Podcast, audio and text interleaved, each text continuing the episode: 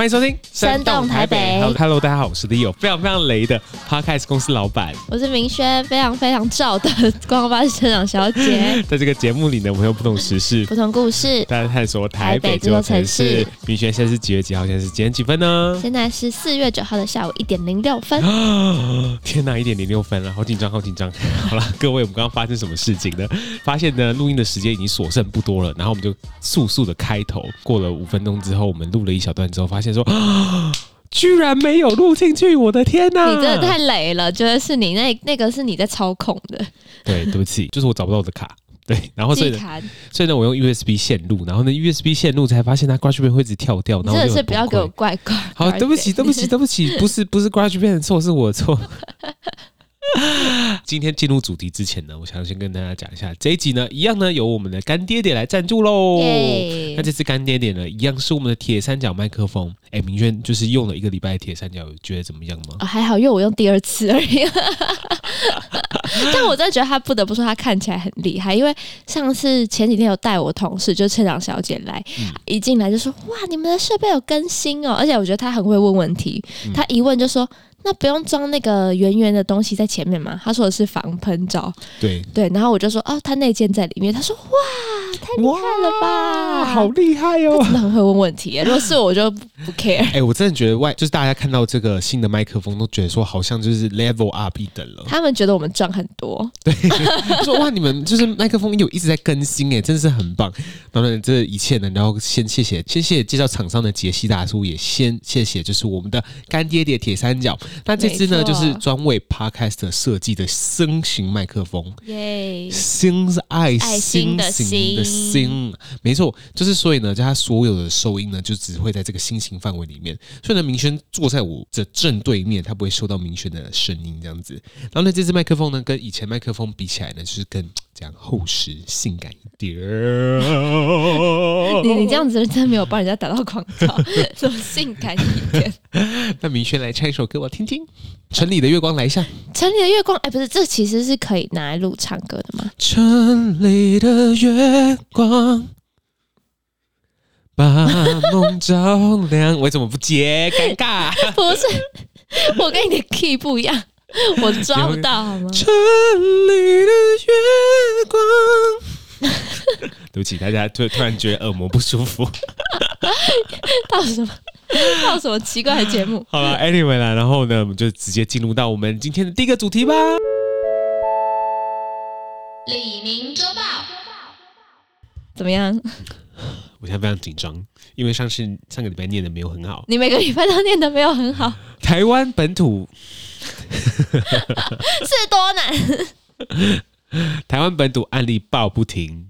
接连几日的数百案例，让许多民众心慌慌。但邻国南韩疫情更严峻，却宣布放宽防疫规定，考虑与病毒共存。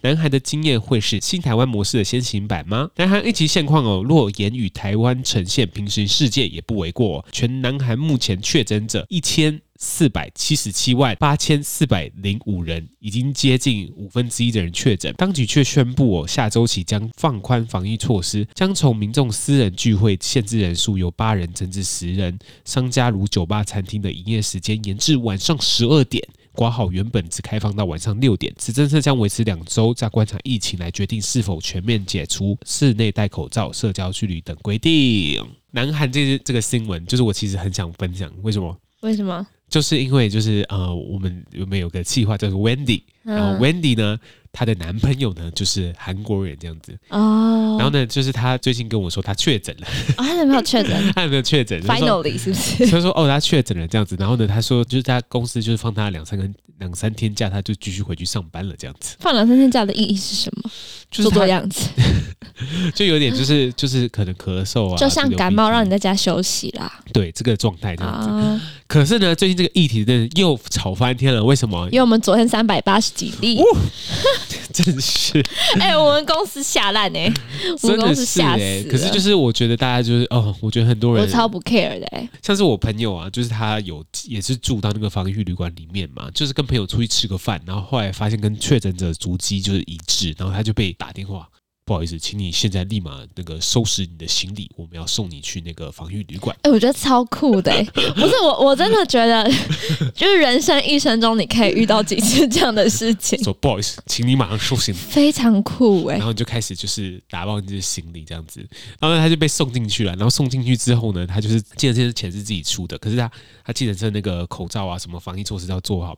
然后他开进去的时候呢，他就是通过一道闸门，反正呢，他就会经过一道一道，就是就是禁止通行、禁止通行的地方，禁止通行、禁止通行中间就有一道给车子走的路。嗯，然后他想说，哇塞，他要进去什么僵尸学园吗？什么之类的。就是我进完全完全隔离区，就就已经禁止进入了，然后他们还开进去，然后开进去之后呢，他们就开始他就开始观察这一切，就想说哇，防御旅馆内酷。对啊，如果是我，就会狂拍现实哎、欸，超酷的啦。然后说他一进去的时候呢，就是有获得一个防疫大礼包，防疫大礼包这样子，然后呢一打开呢，就是里面有什么呃维力炸酱面啊、欸。我跟你说，那个每个县市不一样哎、欸，真的吗？你不知道里面，因为因为像。之前啊，在前去年比较严重的时候，很多人就只要是隔离就会进防疫旅馆，或者是那些空姐们不飞回台湾都要去防疫旅馆，就是有有有整理出每个县是不同的。防疫小物，像你也知道，你知道桃园市市长是郑文灿，文灿先生，文灿先生是不是偏风雨一些？所以大家就说文灿送的伙食超好，真的吗？文灿都送超多零食，然后可能台北就是非常简单啊，就是可能哦该有的都有，然后有一些呃盥洗小物什么的，可是大家就是推。桃园的防疫礼包，桃园站的超多。如果你要防疫的话，请去桃园。你不要给人家这种错误，对，反正就是大家就说 每个县市不一样不。不是，可是我觉得防疫礼包很酷的，就是它都是一些很台湾味的东西。就是它一打开的时候是什么？是可乐果啊，那那补给站啊。我说这也太台湾味了吧？可是我觉得蛮好的啊。对，然后呢，还有一些咖啡包。Anyway，然后呢，他他说呢，我告诉你，防疫旅馆饭店呢，还有。那个十四远传 Friday 十四天防疫方案，让你免费 看起来，太好了吧？台湾的防疫礼包真的很好哎、欸。对啊，就是你有你有十四天的，就是可能我不知道那个那个可以看的片多不多啦。对啊。可是就怕你在里面太无聊，就跟远传就是合作这个十四天防疫。大家大家现在可以去搜寻 Google，就是写就有一个叫做“开箱各县市防疫包”。真的，每个人都不一样啊！好精彩！欸、对，台北市的防疫包叫安心包，他还送静思语，哎，还有平安吊饰跟爱心祝福卡，不仅照顾你的饮食健康，还有心灵抚慰的功能。哎、欸，真的啦！然后宜兰宜兰会送漂白水，还有花卉水，呃，花卉种子、盆栽跟培养土，你可以种植。你在那边很无聊的时候。种一些东西疗愈自己，大家都想说进去怎么陶冶陶冶自己的心身不是？怎么可能十四天那株草就种出来？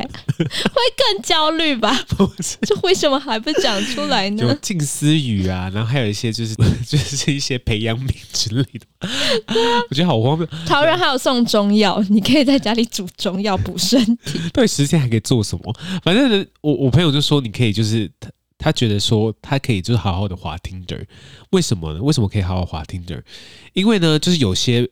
骗炮约炮男啊，嗯，就可能就是很想很急着想要约你出来，跟你聊两天，聊聊两句之后说，哎、欸，要不要约出来？然后呢，如果他一听到说，哦，我在防你在防御旅馆，他就不理你了，你就可以清楚认定他是渣男。哦，因为约不出来了，也不用聊了。对，约不出来也不用聊了。那如果真心诚意想跟你好好交个朋友的，就会关心你，就会关心你。防疫礼包里面的种子种出来了没？每天过得怎么样子？那个绿豆有没有发芽之类的？就是你。可以陶冶身心，一方面就可以让自己冷静一下，这样子。不是啊，那你在外面也可以骗他们说我在防疫旅馆啊，就现在教大家。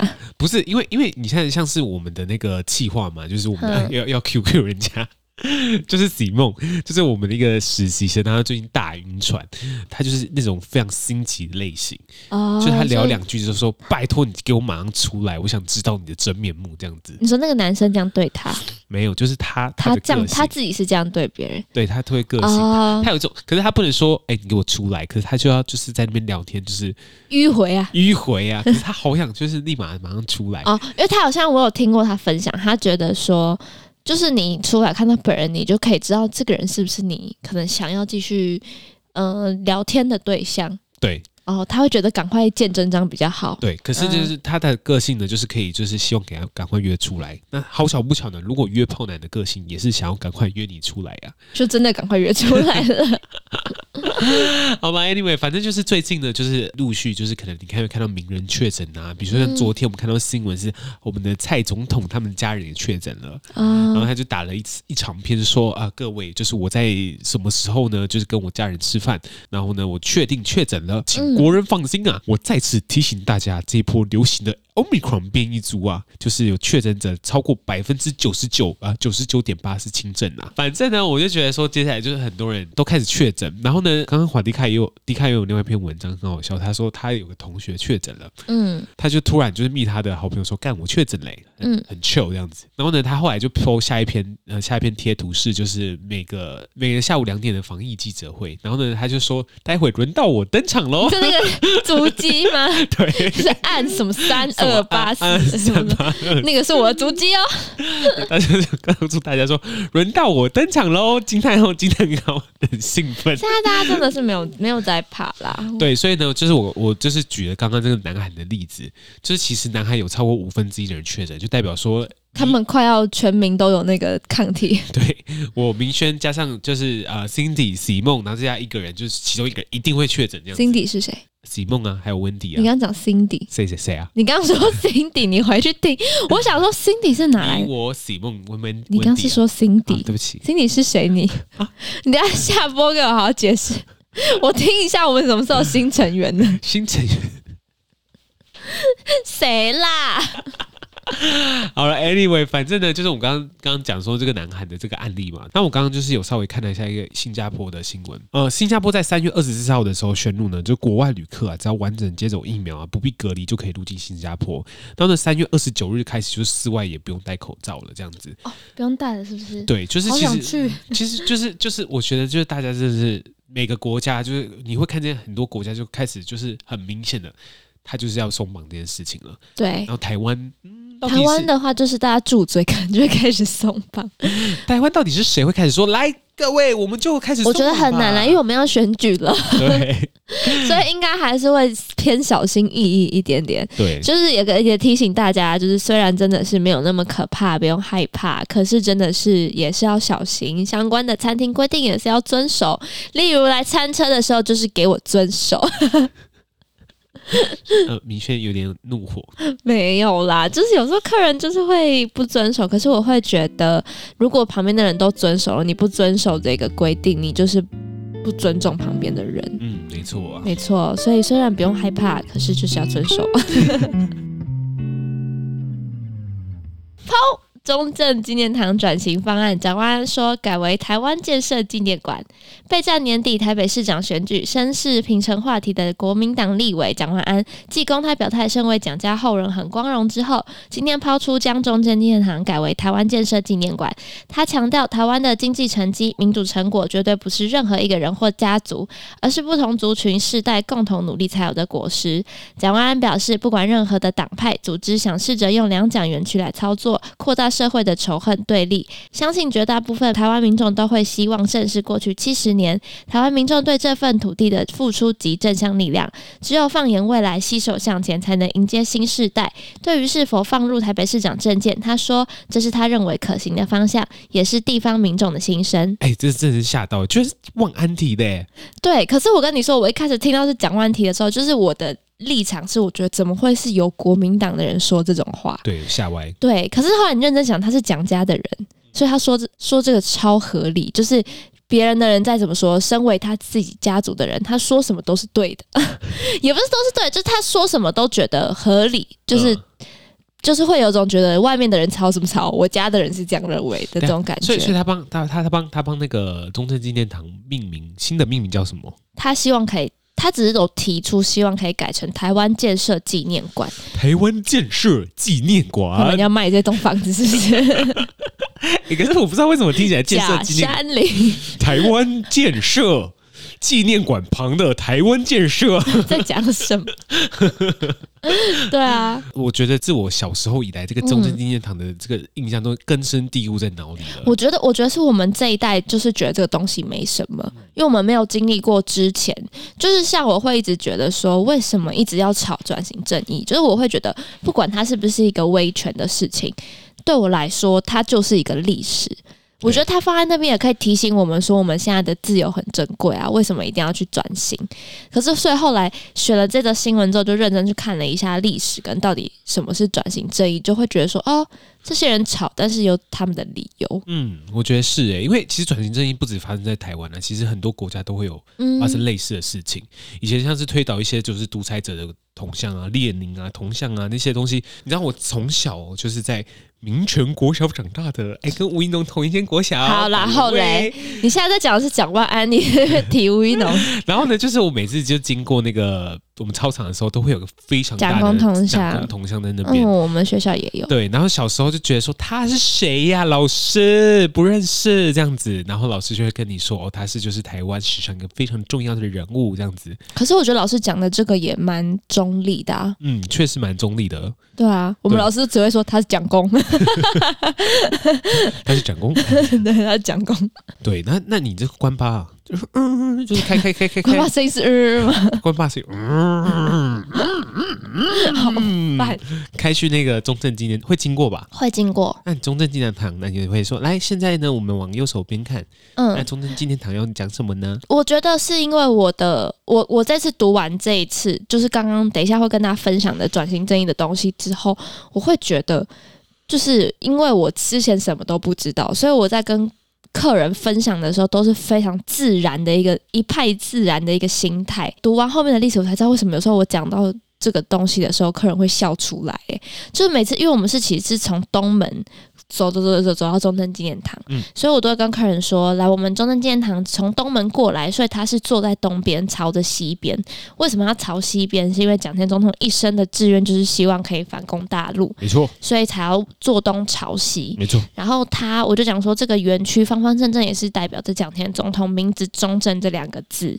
然后他很多很特别的设计的巧思，像是可能你走那个主殿的阶梯啊，总共就有八十九个阶梯，呼应蒋前总统他是。是享受八十九岁，嗯，对。然后，可是我常常会讲到，比如说坐东朝西，朝的西边是中国大陆的时候，就是会有一些乘客会给我一种，我不会说哎、欸，就是那个笑容，就会觉得哦的这种感觉。OK，对。然后，可是我因为对我来说，我没有太了解这一段的历史，我就觉得我只是在阐述一个。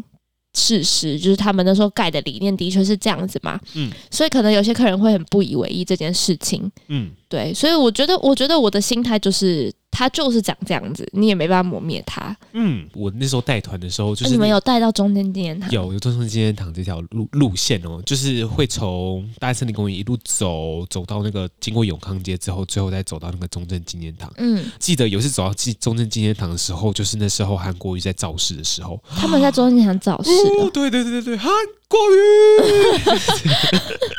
就是就是那时候造造势的时候，然后呢，我觉得在对外国人来讲说这些东西。可能就很难跟他们解释是什么之类，可是就是我会跟他讲说，其实蒋中正在统治台湾的时候，确实经历像二二八或者像白色恐怖那段时期。然后、嗯啊、我们之前节目也也有讲过，对台湾人来讲说是不可磨灭的伤痛这件事情。嗯、所以蒋中正呢，可是他的儿子呢，却在台湾做了非常多的建设啊。对，所以就大家对对蒋家的父子这两个人呢，其实就是有褒也有贬的。哎呀，一个例子，政治人物一定都会有褒有贬啊。对，可是就是有些人就觉得说，看。就是怎么我们把它列了一个杀人凶手，然后把它列在那边，然后树立了铜像，然后就一直在歌颂歌颂他们。所以就是在那个民进党上任之后，就大家就是说，哦，我们要就是想办法把一些名字去讲话。我跟你说，我跟你说，因为我小时候我家是爷爷跟外公都是打仗过来的，嗯、就是都是外省人，对，所以就是两边都是偏蓝。所以小时候你就只会觉得说，就你会觉得说，东西好好在那边，你干嘛要改名？因为他改。又要改钱，然后又要改什么身份证，所以我会觉得他们很浪费资源。为什么不去做一些建设什么的？小时候，可是其实我觉得意识的这种东西，真的是你要长大才会懂。小时候真的不懂诶、欸。嗯、呃，蒋中正他是在去世之后，那时候我听我爸妈讲，他说那时候会有国丧旗。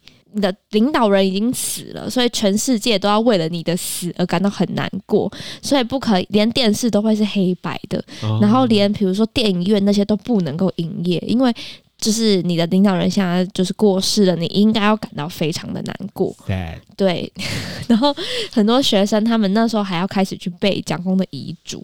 嗯，就是全世界都要为了这个人走，而你去就是记得这个人，纪念这个人。然后当时还会有一些老师会组学生团，带他们一起去瞻仰仪容，就是看蒋公的那个瞻仰仪容。嗯、对，其实其实这就很像我们最近在看那个宫廷剧啊，皇帝走的时候，就大家都要国丧啊，驾崩啦，驾崩啊，对对对，就是类似这种，对，皇上。对，然后就大家去很难过，反正就是类似这样子，就是这是他的一个简单的开头。可是其实后来到后面开始没有在威权时期的时候，大家可以开始讨论，比如说蒋中正在生前做的一些。我们认为不是那么对的事，比如说二二八的东西啊，比如说白色恐怖的事情，这件事情以前他们在经历的时候不能说，可是后来呢，开始就是变得比较民主之后，大家开始可以聊这些事情了，所以可以开始聊这些事情之后，大家就开始觉得说，那我们真的要这样子纪念一个事情都不一定做对的人吗？嗯。对不对？那纪念有杀人犯吗？对，所以像我，像我有一些同事，有几个同事，他们就是意识比较强，比较强烈，他们都会开玩笑说，中正堂就是杀人魔纪念堂。啊 对，我有些同事会这样，他不会跟客人这样介绍，可是私底下会这样子说。对，对，所以那时候呢，呃，李登辉之后换陈水扁，他是第一个政党轮替由民选选上的总统嘛？对，没错，民进党的总统，所以他上去之后呢，他就开始觉得说这个。这这个东西是需要被修正，陈水扁就决定说要把中正纪念堂改名为台湾民主纪念馆，因为就是我觉得第一，他们就说转型正义第一个，如果你不能把这个地方拆除，第一件做的事情你要先去偶像化，要先把这个偶像的样子，然后造神的样子拿掉，所以他们就把中正纪念堂的那个中正的名字改掉，所以叫做台湾民主建哎台湾民主纪念馆，后来不是隔年就被。马英九改回来，肯定就是我们的马英九总统上任就把它改回来。哎、欸，可是对可是陈水扁确实做了很多很多改名的事情，你知道吗？你是说凯达格兰大道、介寿路、啊、介寿路变成凯达格兰大道？对对对对，像是这种东西，什么什么桃园国际机场，之前、嗯、之前桃园国际机场之前叫中正机场，就后来改名为桃园国际机场。就我一开始觉得蛮无聊的，可是我后来就是去读了一篇文章是。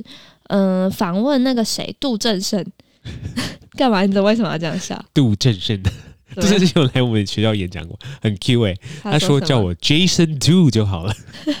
他说，他说，哦呦，就是马英九如果要要保二十，没有老杜的十趴，他还保不了二十呢。在讲什么？他很 Q 啊！他这样在你们学校演讲吗？他在我们学校演，而且那时候他演讲主题是什么？我忘记了。